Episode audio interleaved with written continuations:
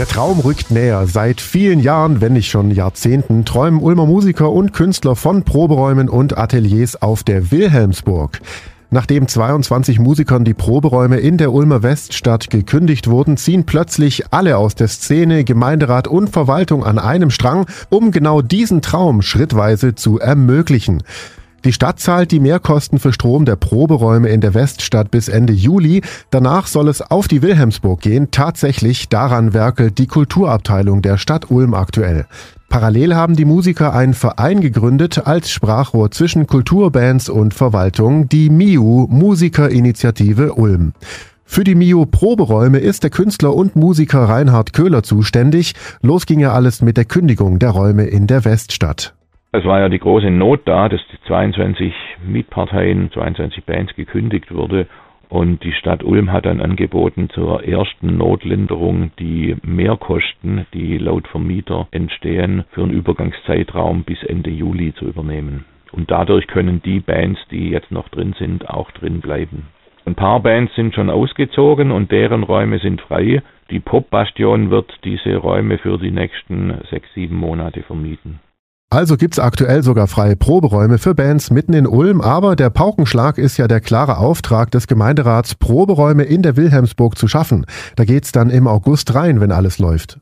Ja, wir begrüßen das aufs Äußerste, denn die Wilhelmsburg wäre ein idealer Ort für ein Proberaumzentrum, das auch ergänzt werden könnte durch ein Künstlerzentrum, also dass da nicht nur Proberäume geschaffen werden, sondern auch dringend benötigte Künstlerateliers. Und der Riesenvorteil der Wilhelmsburg wäre, dass man Schritt für Schritt ausbauen könnte. Wenn man das jetzt Schritt für Schritt macht und einen Plan macht in verschiedenen Ausbaustufen, wäre das eine geniale Perspektive für Ulm, wie sie sich seit Jahrzehnten nicht mehr gezeigt hatte. Wird der neu gegründete Verein MIU denn in die Planungen mit einbezogen? Wir haben den Verein gegründet. Das sind Bands, die sich zusammengeschlossen haben, um sich für ein Proberaumzentrum einzusetzen, um mit der Stadt Ulm zu kooperieren und auch um Kulturveranstaltungen zu machen. Wir haben unsere Anregungen in Papierform einbringen können, aber in den Prozess, in den Arbeitsprozess der Kulturabteilung sind wir im Moment leider nicht involviert worden.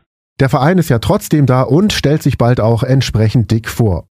Am 18. Februar findet Szenebeben statt. Da treten neun Bands jeweils kurz auf jede Band spielt 20 Minuten, dann gibt es 10 Minuten Umbaupause. Alle neun Bands sind Mitglieder der Musikerinitiative Ulm. Wir haben natürlich noch viel mehr Bands in der Mitgliedschaft, aber so schnell konnten gar nicht alle den Termin vereinbaren. Das Roxy unterstützt uns. Gott sei Dank da ganz dicke neun Bands am 18.02. im Roxy.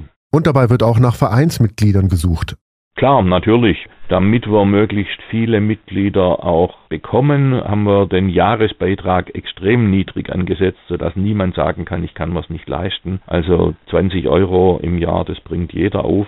Übrigens heißt der Verein zwar Musikerinitiative, aber das heißt jetzt nicht, dass nur Musiker Mitglied werden können, sondern jeder, der die lokale Bandszene, die lokale Live-Musikszene unterstützen will, ist herzlich eingeladen, bei uns Mitglied zu werden. Es bewegt sich also richtig was in der Ulmer Bandszene und angestoßen dadurch wird in Sachen Kultur auf der Burg auch richtig auf die Tube gedrückt.